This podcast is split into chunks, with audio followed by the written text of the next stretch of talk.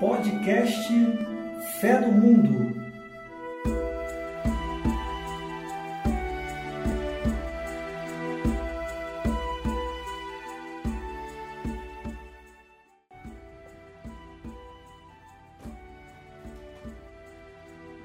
Boa noite, queridos ouvintes do podcast Fé no Mundo. Hoje vamos dar continuidade ao nosso bate-papo com os nossos participantes, Érica Assis e Ricardo Adriano. Boa noite, Érica. Boa noite, boa noite, pessoal. Boa noite, Ricardo. Opa, boa noite. Boa noite para quem nós estamos de noite. Pode ser que seja bom dia para quem vai estar bom de dia, pode ser boa tarde para quem está ouvindo de tarde. Isso, exatamente. Bom, bom dia, boa noite, boa tarde para todos. Isso aí. Antes de iniciar o nosso assunto principal do nosso segundo episódio sobre o Decálogo, eu gostaria de ler para vocês uma mensagem que recebemos de um ouvinte. O nome dela é Isadora e a mensagem diz o seguinte: Boa noite. Ouvi o primeiro episódio do podcast, achei muito interessante. Gostei muito das reflexões e já aguardo os próximos. Muito importante a reflexão que vocês fizeram sobre os bens. O problema não é ter, mas já que temos de sobra, ou já que pedimos mais, por que não doar mais também? Tem bastante gente necessitando. Que o Senhor abençoe o projeto de vocês. Muito obrigada, Isadora. Que Deus lhe abençoe também. E vocês que estão nos escutando, que estão ouvindo o nosso podcast Fé no Mundo e desejam também mandar alguma mensagem, enviar alguma dúvida que tiveram sobre o assunto, vocês podem estar encaminhando para o seguinte e-mail: tlc.decolores.gmail.com. Vou repetir, tá? Para que não tenha se tenha ficado maldito. para não ter dúvida sobre o e-mail é tlc.decolores.gmail.com. Podem ficar à vontade, viu, pessoal? E podem mandar mensagens, dúvidas, que vocês tiverem interesse, que a gente vai ficar muito feliz de estar recebendo e ler aqui para vocês, igual a gente leu a da Isadora. Então vamos iniciar hoje, né? Como eu falei, o tema principal é o decálogo. Mas a gente vai dividir esse tema, a gente deu a parte introdutória né, no nosso primeiro episódio. E agora no nosso segundo episódio, né, a gente vai ter como principal assunto o seguinte: Amarás ao Senhor teu Deus de todo o teu coração, de toda a tua alma e de todo o teu entendimento. Né? O nosso primeiro mandamento. Eric Ricardo. O Catecismo da Igreja Católica trata do primeiro mandamento através de quatro itens. É, o primeiro item fala sobre a questão do adorar. Né? Adorarás o Senhor teu Deus e o servirás. O segundo, a respeito do culto a Deus. Só a Ele prestará culto. O terceiro item fica em relação a quem cultuar não terás outros deuses diante de ti. E fechando o quarto item, em relação às imagens, não farás para ti imagem esculpida de nada. Pois bem, amigos, hoje nos concentraremos em abordar os dois primeiros itens: adorar e o culto a Deus, deixando os outros dois itens para o nosso terceiro episódio. Érica, o que você acha, né? O que você entende sobre esta questão do adorar, né? Sobre adorar a Deus? Então, é, antes de uma, uma coisa interessante vale a gente ressaltar aqui é que antes de amar a Deus, né? Ele nos amou primeiro. Né? Os sinais deste amor eles foram percebidos pelo povo, né? Pelo povo a quem Deus se revelou nos acontecimentos que, que ocorreram desde Abraão até a libertação do Egito, a libertação do, do povo da escravidão. É, eventos né, que ocorreram antes do Decálogo. Como vimos no programa anterior, onde introduzimos o Decálogo, né, que são as dez palavras, né, os mandamentos da lei de Deus, é, Deus se revela ao seu povo como o único Deus. Né? Este povo ao qual, ao qual Deus se revela reconhece as maravilhas de Deus para com eles, né? como eu disse, desde Abraão, né, na libertação do Egito, esse povo reconhece essas maravilhas que Deus fez para com eles. Então, eles procuram viver os mandamentos como, como foram revelados. E o primeiro mandamento, né, como você falou, sobre adorar a Deus. Eu quis entender o sentido da palavra adorar, né? Vamos pensar assim, no sentido dessa palavra. Aí eu pesquisei que do hebraico, né, é, shahá, né, adoração, quer dizer inclinar-se, cair diante, diante de, prostrar-se, ajoelhar-se.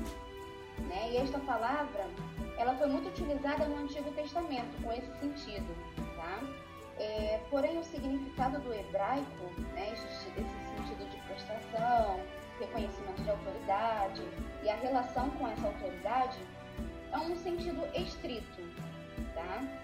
Porém, a palavra adorar, ela possui um sentido mais amplo, que é mais do que o culto, né? É estar ligado a um estilo de vida, é criar uma relação pessoal com Deus, que se traduz na vida do adorador.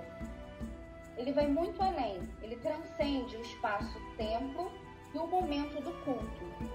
em Gênesis, no capítulo 17, versículo 1, é, diz o seguinte: anda na minha presença e ser perfeito. Né? A gente sempre está buscando a perfeição. É... Então, se adorar vai além de prestar culto, né? é, em um templo, se ela envolve a vida e o andar com Deus, então fica um pouco mais simples da gente entender que adorar passa por crer em Deus, acreditar nas promessas e traduzir esta oração, esta adoração na vida. Né? A nossa moral, nossa vida moral, ela encontra a sua fonte na fé em Deus. Né? É conhecendo a Deus e criando uma relação com Ele que, e reconhecendo também como misericordioso e através do seu amor, é que viveremos moralmente. Então, é esse sentido que adorar traz pra gente. Né? Muitas vezes a gente fica limitado apenas àquele adorar que acontece dentro dos templos, né? De prostração. Porém, se traduz na vida. É pela vida também, é pela, pela nossa, pelas nossas atitudes, pelo nosso testemunho, é que a gente demonstra esse adorar e também o serviço a Deus. Muito bem. É. E Ricardo, você tem alguma coisa a acrescentar para essa questão do adorar? Não, a Érica foi muito bem, foi perfeita, né? Mas até ressaltando um pouco mais a questão desse, dessa visão mais ampla de adorar, é, a gente pode entender que o homem adora a Deus vivendo sua vocação humana. Né? Seria assim um, uma grande desfeita a Deus se ele não agisse como homem, como humano. Né? Sim, e, entendeu? É, e, e aí o que acontece? Por ser humano, nós temos que lembrar um pouco do Gênesis lá, do capítulo 1, versículo 26, quando fala que nós fomos criados à imagem e semelhança de Deus. Então nós temos a capacidade também de amar, temos a capacidade também de nos relacionarmos com as pessoas. Então todos esses pequenos gestos nos fazem adorar a Deus de certa forma, porque nós estamos adorando o Criador na nossa vida. Nós somos criaturas, fomos criados por Ele e um, um, gesto de verdadeira adoração seria prestar esse culto a Ele, usar a minha vida da melhor forma, eu ser um ser humano. Né? Se nós pensarmos na figura do Adão, por exemplo, Adão antes do pecado, Deus passeava no jardim e Adão estava nu e Adão conversava com ele. Adão, Adão não tinha vergonha, não se escondia, né? E depois que ele peca, Adão se esconde. Até Deus pergunta: por que está aí? Ah, porque eu estou nu. Quer dizer, na verdade, enquanto o ser humano ele é humano, né, o pecado não faz parte da humanidade do homem. O pecado não faz parte. O pecado é uma coisa que veio depois. O ser humano criado originalmente, lá do barro, etc., ele é um ser humano. Né? Até a, a expressão humus né, tem a ver com humano. Humus é terra. Então, o homem veio da terra. Então, ele veio de uma, ele veio de uma situação é, íntegra. Não tinha problemas. Então, esse é um grande gesto de adorar a Deus. E aí faz pensar no seguinte: o Adão colocado naquele contexto, ele, Deus deu para ele, uma das narrações do, do, do Gênesis, coloca como homem sendo o cuidador da criação. E aí a gente pode pensar no seguinte, nessa época de pandemia que estamos passando, né? Como estamos cuidando daquilo que Deus nos deu para cuidar? Que de certa forma a criação nos foi dada para nós tomarmos conta.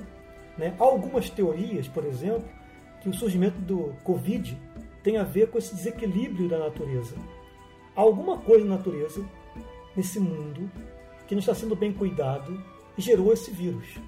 O vírus surge de um desequilíbrio, vamos dizer assim, ecológico. Né? É, é uma teoria que é bem provável. Né? Nós estamos esgotando o planeta. Então, Sim, bem provável mesmo. É bem provável. E aí você pergunta qual é o meu papel na criação? Isso é adorar a Deus. É um tema que o Papa Francisco tem tratado na Fraternitude, somos todos irmãos, o cuidado do planeta, né, da, dos temas ecológicos que o Papa sempre traz à tona, tem trazido muito à tona. Então o Papa está sendo bem assim profético, ele está anunciando um, um, problema que nós cristãos temos que estar atentos. Como estamos cuidando da criação. Então eu colocarei esse complemento no que a Erika falou, mas o que a Erika falou está perfeito. Ok, Bia? Ok, muito bem. Então, gente, eu vou partir para a segunda pergunta, que inclusive se fala no Catecismo da Igreja Católica que para adorar a Deus precisamos ter fé, esperança e caridade. Érica, o que esta tríade de fé, esperança e caridade implica na questão do adorar? Para você, o que, que isso implica? Então, essa tríade é, são as virtudes teologais, né? É, são virtudes dadas por Deus. Como eu disse lá, né? O, o, o adorar ele vai muito além de prestar culto, né? Como na complementação do Ricardo. É traduzir na vida em gestos o cuidado com a criação de Deus, né? Então, é, com relação à fé, né? A minha fé, ela me leva a professar quem é Deus, né? A esperança, ela me leva a guardar, a aguardar as promessas, né? A realização de suas palavras. E esse meu esperar se traduz amando este Deus nele e também na pessoa do outro. Acho que o Ricardo consegue complementar mais o que Sim. Essa, essa, essas virtudes teologais, né? Você consegue complementar mais, porque sempre que a gente, a gente pode adorar conforme o que foi dito com, pelo Ricardo na criação, no outro, né, e na pessoa de Deus. Sim. A questão da fé é legal a gente pensar também, por exemplo, na questão da fé. Um dos aspectos da fé é a adesão. Né? Fé é sempre, é, é sempre uma resposta a uma proposta.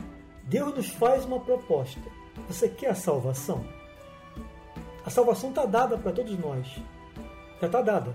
Ela é de graça. Daí a palavra graça, é de graça. Já está dada. A questão é qual é a resposta que nós vamos dar essa, essa, essa salvação. Aí entra a fé. Então, quando a pessoa dá uma resposta a Deus, ela adere. Quando eu digo sim, eu posso dizer sim, eu posso dizer não. Né? Se eu disser sim, eu estou aderindo. Só que aderir a uma fé tem a ver com um projeto de Deus. Certo? Quando eu digo sim, eu me comprometo com Deus. Então, volta aquele tema. É, Deus tem um projeto, que é a salvação, e eu tenho que participar desse projeto, se eu digo que eu tenho fé. Então, isso é um aspecto importante. Com relação à esperança, como Maria colocou, né? não tem muito a acrescentar, mas na verdade é saber aguardar a ajuda divina. A esperança é a gente não perder a, fé também, né? a fé como crença, a fé existir como crença também. Então você tem uma esperança, você não perde. Até porque nós temos que confiar que Deus vai nos ajudar a aderir a esse projeto. Porque eu sozinho não tenho forças para aderir a ele. Eu sozinho sou limitado, eu sou frágil. Né? Eu vou errar, eu vou cair, eu vou desistir, eu vou desanimar, eu vou ter egoísmo, etc. Né? Então a fé vai me ajudar, é nessa esperança que eu tenho também. Eu espero a ajuda de Deus, eu espero a colaboração dele. E com relação à caridade, como a Erika já colocou no começo lá, né? no fundo a caridade ela é uma resposta também ao amor que Deus tem por mim. Então eu estou vivo nesse momento. Eu tenho que comer, tenho que morar, eu tenho um emprego, eu tenho amigos, tenho tudo, nada me falta qual é a minha atitude então diante desse presente que Deus me dá? Deus tem caridade para comigo, então tinha que ter caridade para com os outros. Então as coisas estão interrelacionadas, né? Quer dizer, a fé, a esperança e a caridade elas estão realmente muito juntas, muito emboladas. Não tem como se distinguir uma coisa da outra. Né? Mas seria nesse sentido que a gente colocaria realmente a, a, a esses três pontos das virtudes teologais, como a Eric colocou. Muito bem. E, e bate até com a mensagem que a gente recebeu, né, da ouvinte Isadora, que ela diz, né, se nós temos, né, temos até de sobra, por que não ajudar os outros, né? Por que não dividir? Ou também porque às vezes a gente pede tanto, porque também não pedir pelo próximo, né? Pedir pelo outro. Né? Então a caridade está muito atrelada a isso, a fé, a questão da esperança. E é, e é, um, e é fundamental para nós cristãos. E nesse tempo de pandemia, está nos fazendo refletir sobre tudo isso, né? Está muito assim, ficando assim explícito, isso, né? Hoje há uma, há uma já os estatísticas dão em torno de 19 milhões de pessoas passando fome no Brasil. Então, quer dizer, num país dito cristão como o nosso, desse tamanho, isso é meio inconcebível, né? Então a gente tem que refletir, acho que a pandemia também nos leva a pensar sobre tudo isso que está acontecendo. É uma reflexão muito interessante para a nossa vida, né? Exatamente. Como a gente adorar a Deus sem prestar né, a caridade ao próximo, né? É, fica uma coisa meio que contraditória. Sem vínculo, né? então, amigos, vocês concordam que para adorar a Deus seria necessário ter um motivo? Eu fico me perguntando sobre isso? É, então, o que nos faz confiar, né? Eu acho que não seria até ter um motivo, mas sim confiar. O que nos faz confiar para poder adorar a Deus? Ricardo, você tem alguma coisa a dizer sobre a respeito disso, né? Que eu preciso ter pa, pa, para adorar a Deus? Sim, a gente pode refletir um pouco o seguinte, né? Adorar passa por crer em Deus. Agora, por que, que eu creio em Deus? Eu creio em Deus porque Deus é imutável, Deus é justo, Deus é fiel. Aquilo que ele, ao longo da história do povo de Deus, a gente percebe exatamente isso. Tudo que Deus prometeu, ele cumpriu. Então, isso é que nos dá motivos para crer nele. Né? É, lá no, no livro do, do, Êxodo, capítulo 6, versículo 7, diz que Deus falou para, para, para Moisés: né? Vos tomarei por meu povo e eu serei o vosso Deus. E a, a história demonstra isso. Né? O fato da igreja existir até hoje, por exemplo, é uma comprovação que Deus nos ama. O fato do mundo estar tá aí, ainda existindo, é prova que Deus nos ama. Né? Então nós temos que ter essa. É esse Deus que cuida da gente, que é fiel, que é imutável, que é constante, que, é, que não muda de palavra a cada dia, a cada minuto. Ele tem uma palavra única que nos faz crer nele. E é aí que entra a questão da adoração. Né? Crer como. Adorar passa pelo crer em Deus. Né? Se eu não tiver Deus como, como, como meu Deus, né? como eu vou adorar Ele? Só posso adorar se eu tenho ele como meu Deus, né? Ou se eu não tenho outros deuses. Se eu tenho outros deuses, eu não vou adorar aquele Deus, eu vou adorar outras coisas que eu coloco no lugar de Deus. Isso é uma outra questão que a gente vai conversar no futuro. Talvez no segundo no terceiro episódio a gente vai chegar lá, né? É. Mas vai, é por aí que vai, vão, vão caminhar as coisas, né? Basicamente seria isso. Já tá dando um spoiler. É, dando uns pequenos spoilers já para o terceiro capítulo. Para deixar o pessoal animado. Deixar o pessoal animado, né? Animado. Mas é isso, é isso, Bia. O que eu podia falar sobre isso seria essa questão aí. Muito esclarecedor e faz todo sentido, total. É, agora a gente vai partir para o segundo item, né? Do nosso episódio de hoje do podcast Fé no Mundo. E que fala a respeito do culto a Deus, né? O nosso primeiro item foi adorar e agora a gente vai falar sobre o culto a Deus só a ele prestará culto. O catecismo cita atitudes religiosas que nos ajudam a chegar nesse fim, que seria a adoração, a oração, o sacrifício, a liberdade religiosa e as promessas e votos. Érica, vou começar com você. O que você pode nos falar a respeito da oração? Então, o nossos atos né, de fé, esperança, caridade, né, virtudes teologais, elas se cumprem na oração. A oração é uma prece de louvor a Deus. Né? Por meio dela podemos professar a nossa fé, por meio dela, por meio dela também esperamos com confiança as promessas de vida eterna e elevamos o nosso amor a Deus por meio de palavras e principalmente atitudes, né? Na catequese, né, quando fizemos lá com os dias da catequese, sempre foi falado, né, que a, a oração é um meio de comunicação que nós temos com Deus, né? E é fato isso, é o, é o meio que a gente se comunica com Deus.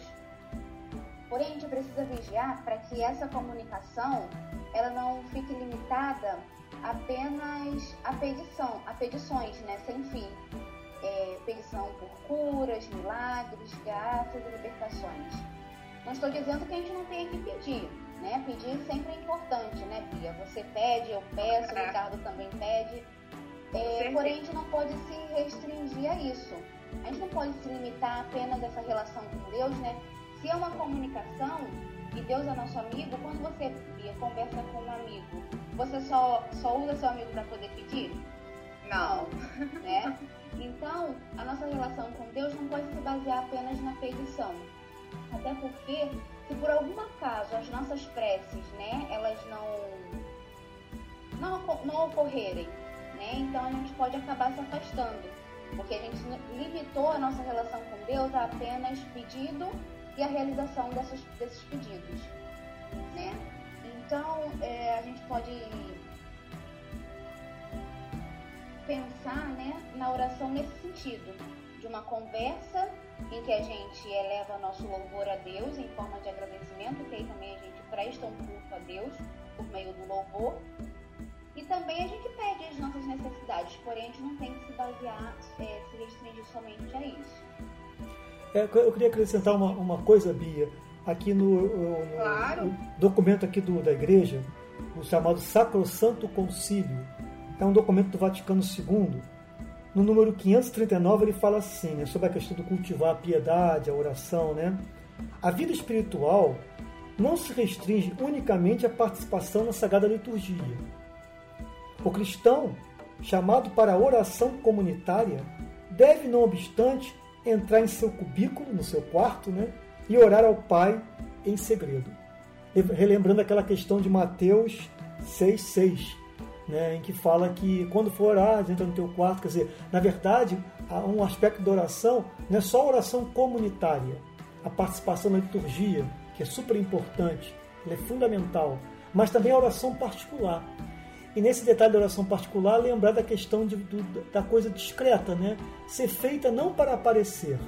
Entra no teu quarto, quarto como símbolo do lugar mais, mais recolhido que nós temos na casa. Você quando leva alguém na tua casa para visitar a tua cia, você leva a pessoa para onde? Para sala. Para sala. Para sala. Às vezes para cozinha, para tomar um cafezinho com você. Mas para o quarto, só as pessoas mais íntimas que a gente leva.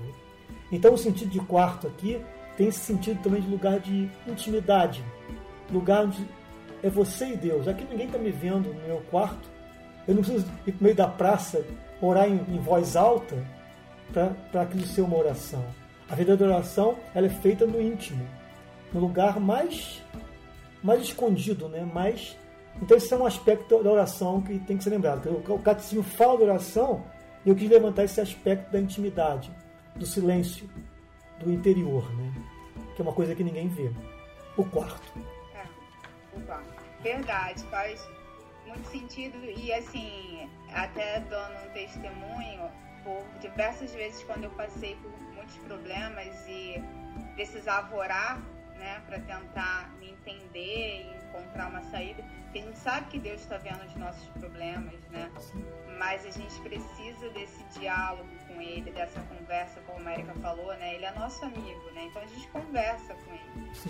E muitas vezes me faltava palavra e eu falava assim, ah, eu não estou conseguindo rezar. Eu estava tão aflita, tão atribulada, eu dizia, eu não estou nem conseguindo rezar.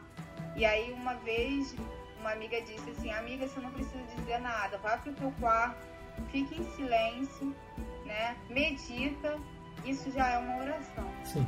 Né? Deus já Deus sabe o que você está passando, Ele sabe que você, o que você está buscando. Então você não precisa ficar pedindo ou ficar tentando se explicar. Então vai para o teu quarto, se recolhe, é um momento íntimo seu com Deus e ora. Se não conseguir, o pouco de palavra que você disser já está valendo. Então é Exatamente. muito importante isso. Exatamente. E Ricardo, vou continuar aqui nesse bate-papo aqui depois eu passo para a Érica, mas eu gostaria que você esclarecesse um pouquinho, então, sobre a adoração. A gente falou sobre oração e temos também a adoração, né? o que elas que são coisas diferentes. Então, que você falasse um pouquinho sobre a adoração. Tá. Adoração, é, voltando um pouco que já foi dito ali anteriormente, é reconhecer a Deus como o único a quem devemos tudo. Isso é uma atitude complexa para o ser humano, né? Porque é, o ser humano, ele, ele, ele, principalmente o ser humano moderno, né? ele busca muito ser autossuficiente. E o ser humano não se sente muito é, dependente de alguma coisa. Né? Não, acha que não depende de Deus, por exemplo. Só que, se você refletir, nós podemos pensar o seguinte: qual é a nossa fragilidade? O quanto nós somos frágeis? Né? Você pode estar bem, de repente um vírus pequenininho, microscópico, entra em você e você não tem mais nada a que fazer. Então essa a situação de colocar diante de, daquele que, que no fundo é que me faz viver. Isso seria o ato de adorar, né? Isso é desestala o homem dessa, dessa presunção de achar que ele é o, o dono de tudo, né? Que ele pode se salvar sozinho, que é um outro grande erro, né? Então a adoração é se colocar nessa posição de diante de alguém do, de quem eu dependo totalmente. Isso seria o ato, o ato de adorar. Beleza. É, a Erika quer falar alguma coisa sobre adoração? Não, não. Concordo com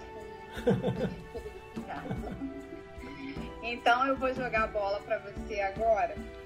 E de um, um item bem polêmico Nessas atitudes religiosas, né, que a gente falou que nos ajudam a ter o culto a Deus, a gente tem a liberdade religiosa. Né? Então eu gostaria que você falasse um pouquinho sobre liberdade religiosa com a gente.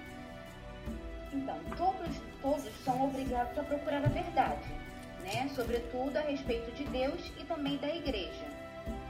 É, mas é importante né, que a gente ressaltar que os homens que vivem no erro e na, ignorância acerca da fé, eles devem ser tratados com amor, prudência e paciência.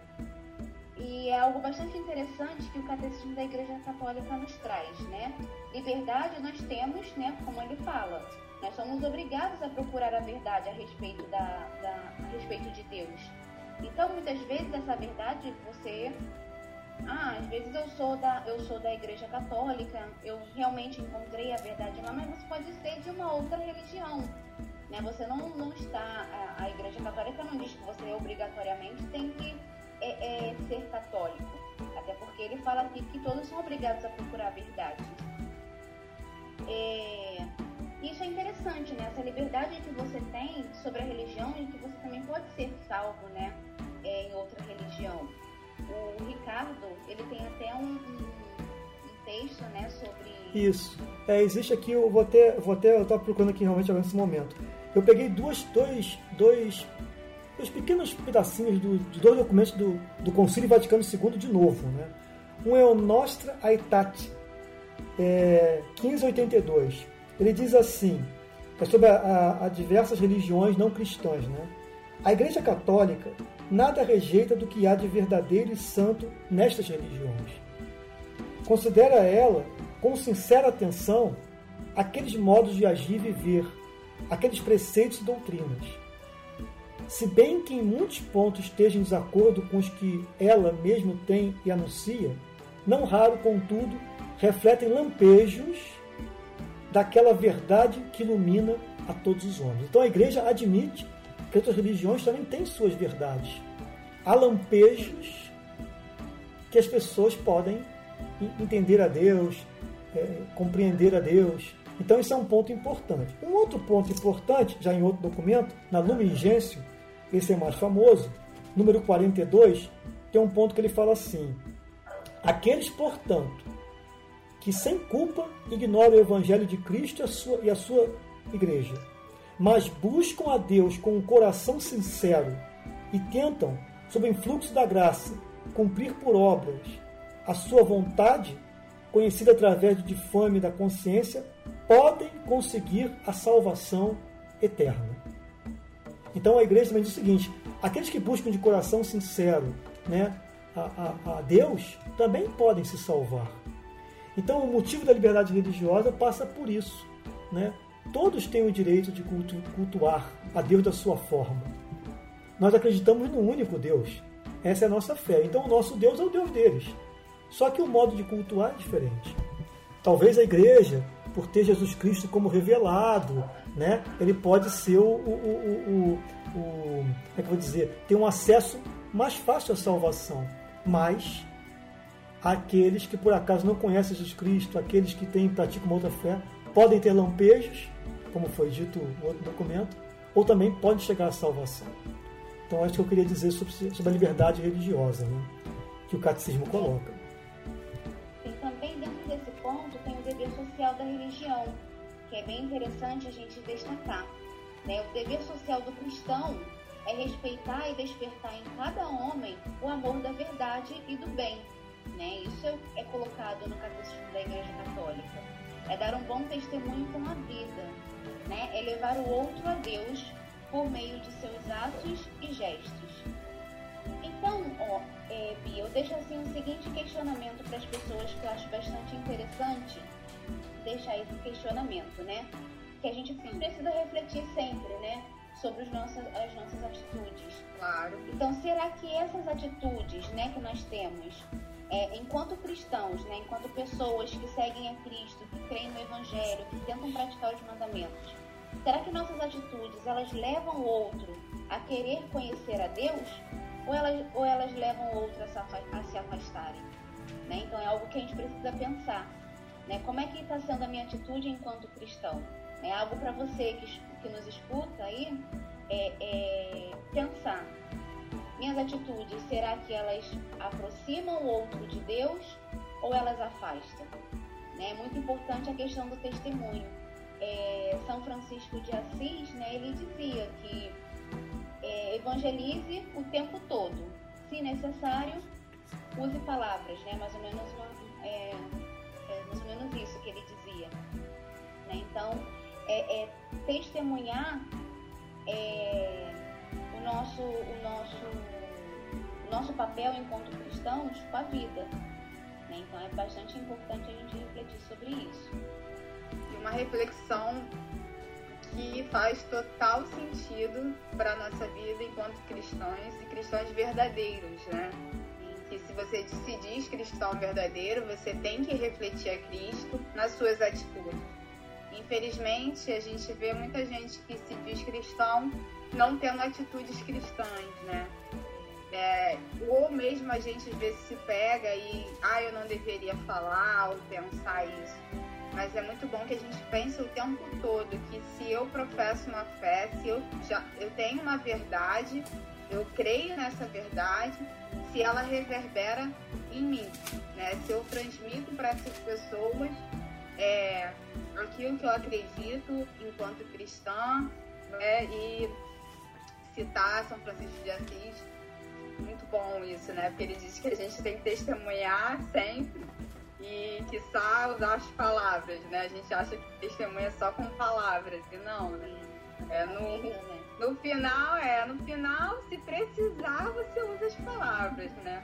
Mas o certo são com, com as ações, são com os gestos, são com como eu me comporto perante a sociedade. Agora, então, Ricardo já citou a pandemia hoje duas vezes, eu cito agora de novo, como a gente está se comportando nessa pandemia, se eu tenho responsabilidade biológica, né, que é uma coisa que a gente está batendo tanto na tecla, né, de me proteger e proteger as outras pessoas para que a contaminação não continue a todo vapor, né, então é, se eu tenho empatia por aqueles que estão passando fome, passando necessidade, se eu tenho o pão Será que eu estou lutando para que uma outra pessoa que não tem pão tenha? Então, essa sua reflexão faz todo sentido. Ricardo, meu amigo. Oi. Eu jogo a bola para você agora e eu quero que você fale um pouquinho sobre os sacrifícios.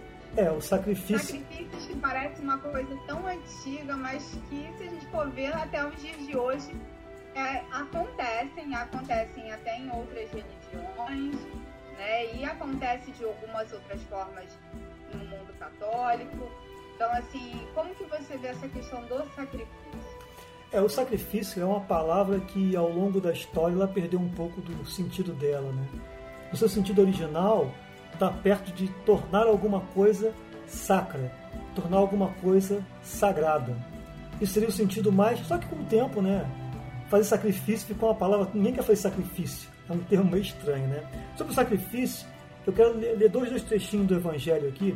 Um do Antigo Testamento, que é de Isaías em que ele pega bem pesado com relação aos sacrifícios que são feitos de formas exteriores, mas que não mudam o coração.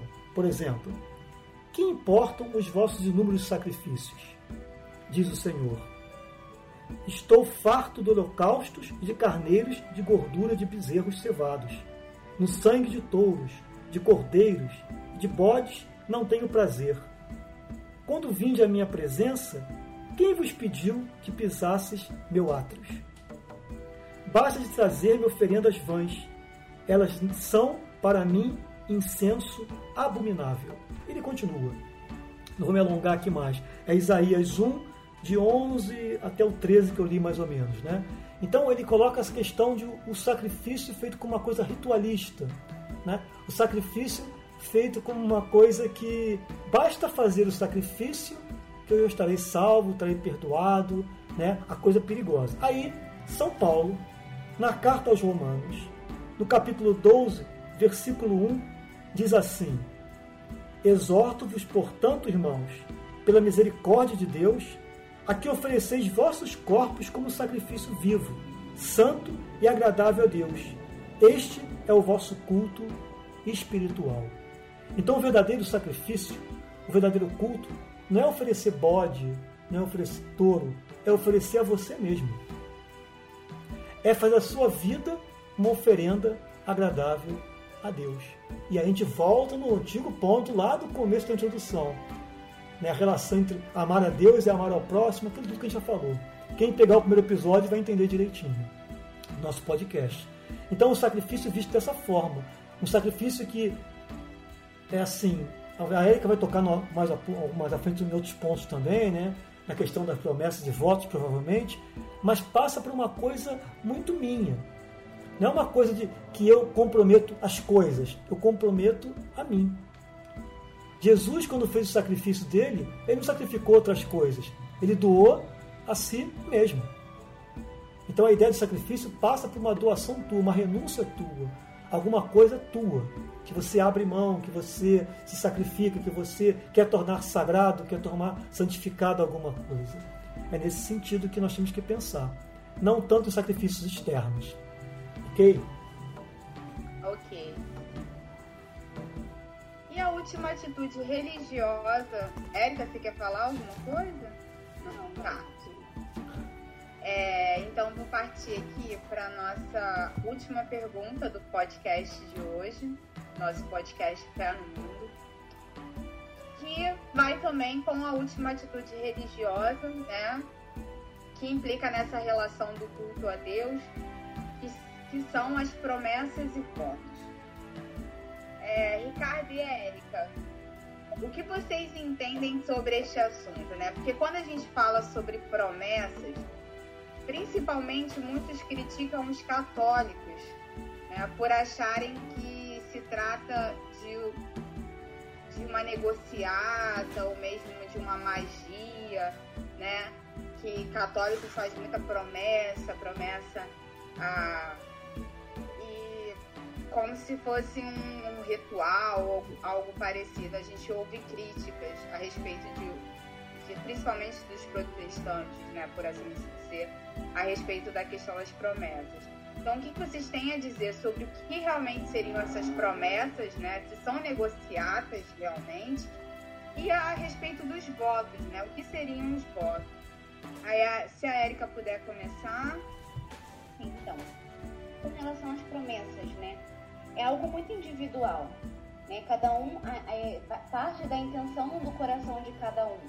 Né? Porque no catecismo da Igreja Católica ele fala que o cristão ele é convidado a fazer promessas a Deus como um ato de agradecimento.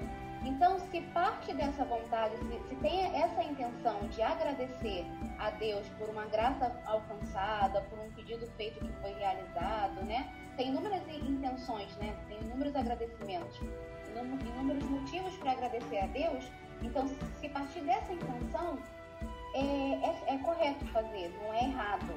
Né? Então, a gente pode prometer a Deus atos de esmola, né? ajudar o outro, é, peregrinação. E é, são atos né, que, que revelam o nosso amor e a nossa gratidão a Deus. Então, as promessas com essa intenção, nesse sentido, elas são agradáveis. Você quer complementar com relação às promessas? Não, exatamente. A Erika falou tudo praticamente. É só, além disso aí, é, não, não, fazer. Ela corre o mesmo risco da questão do sacrifício, né? Se for uma negociata com Deus, um toma lá, da cá, quer dizer, eu prometo, mas se eu fizer, se Deus fizer para mim, eu faço para Ele. Não é como um gesto de agradecimento, eu vou agradecer a Deus se acontecer, mas não uma negociata. Senão me coloco no mesmo, no mesmo nível que Deus. A criatura e o Criador estão no mesmo nível. É uma negociação. Não, Deus está acima. Vimos a questão da adoração, falamos sobre isso anteriormente. Então Deus está acima do homem. Então nós podemos sim agradecer a Deus. Como a Erika muito bem colocou, uma questão de, de, de agradecimento. E é uma coisa muito particular também, não tem como a gente julgar o coração das pessoas. Você pode ver pessoas fazendo uma, pagando uma certa promessa, um certo voto. Você fica assim pensando. Ninguém, primeiro que ninguém sabe a grandeza do que aconteceu na vida daquela pessoa. Para estar tá cumprindo aquele, aquele, Ninguém sabe, né? Quem é que vai julgar o, o coração e o íntimo das Ninguém conhece ninguém no fundo lá por dentro. Você sabe o que aconteceu na vida daquela pessoa? Né? Eu mesmo já tive uma visão no passado, uma visão muito crítica com relação a isso. Até que me alertaram. Uma coisa tão sutil como essa. O que vai no coração daquela pessoa? Que bênção, que graça ela recebeu para estar naquele, fazendo aquele, aquele voto, pagando aquela promessa. Então, não, não como um estilo de negociata, mas como um modo de agradecer, como um agradecimento a Deus, uma devoção, como a Erika muito bem colocou. Só isso. Não tem mais o que acrescentar. É, e tem também a questão do, dos votos, né?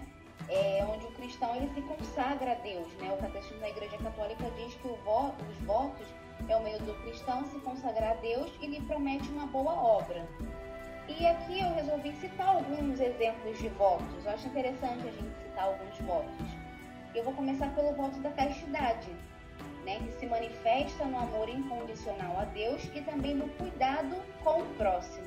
Né? Não vou me aprofundar em cada tipo de voto não, mas assim, é, é pegar o, o, principal. Né? Então, a castidade tem esse sentido de manifestar o amor incondicional a Deus, né? Eu amo a Deus e também no cuidado com o próximo.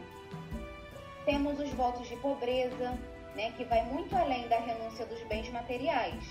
Né? É um olhar mais atento aos pobres e necessitados. Foram aqueles né, aos quais Jesus mais se identificou quando esteve aqui na Terra. E também tem o voto da obediência, né, que representa uma relação de confiança e entrega a Deus. Então, são votos que nos ajudam a, a se aproximar de Deus e também a consagrar as nossas atitudes a Deus.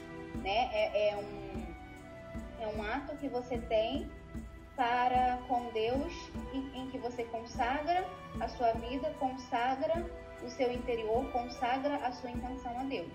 Perfeito, perfeito, Bia. Perfeito. E eu vi muito nesses votos que você falou, vi muita imagem de São Francisco, veio muito na minha cabeça. Eu sei que muitos, ou todos os santos fizeram esses votos, mas você falando vinha muito São Francisco à minha cabeça, referente a esses votos. Castidade, é, esses votos são os votos religiosos, né? Que todo é. religioso, todo religioso é convidado a fazer, né? Perfeito, amigos. Vocês têm. Vocês possuem mais alguma coisa para acrescentar que ficou, que passou? Não, não. Tá tudo. Para mim, tá. Esse primeiro bloco, essa primeira parte do. Primeiro tempo do, do primeiro mandamento foi muito bom. Esperamos agora vir o segundo tempo. É, deixa, deixa, deixa os próximos comentários para os próximos que virão. Exatamente. tá certo. Então eu queria aproveitar já, então... Bia, e dar uma boa noite para todos, Sim. me despedir de todos já, agradecer né, pela, pelos que estão ouvindo, divulguem o podcast. E é isso aí, vamos. Aos pouquinhos a gente vai caminhando no, no catecismo da Igreja Católica com relação ao, ao decálogo. É, mandem seus comentários, dúvida caso tenham sobre esse primeiro, esse segundo programa, né? É, qualquer coisa que vocês não entenderam e queiram que a gente fale um pouquinho. Sim, sim. Né, fiquem à vontade para poder conversar com a gente. Sim, perfeito. Sim, aproveito também para agradecer a vocês, né? Já também dando meu boa noite a Érica, ao Ricardo, foi muito bom, muito proveitoso, né? E mais uma vez, e lembrando que nosso próximo episódio a gente vai falar sobre os dois últimos itens do primeiro mandamento, que é quem cultuar e a respeito das imagens, né? Então eu agradeço aos ouvintes também do podcast Fé no Mundo. E não esqueçam de enviar, como a Erika falou, né? Suas dúvidas, suas mensagens. Eu vou repetir aqui o e-mail. É TLC né, TLC ponto decolores arroba gmail.com Então, uma boa noite a todos e esse foi mais um podcast Fé no Mundo.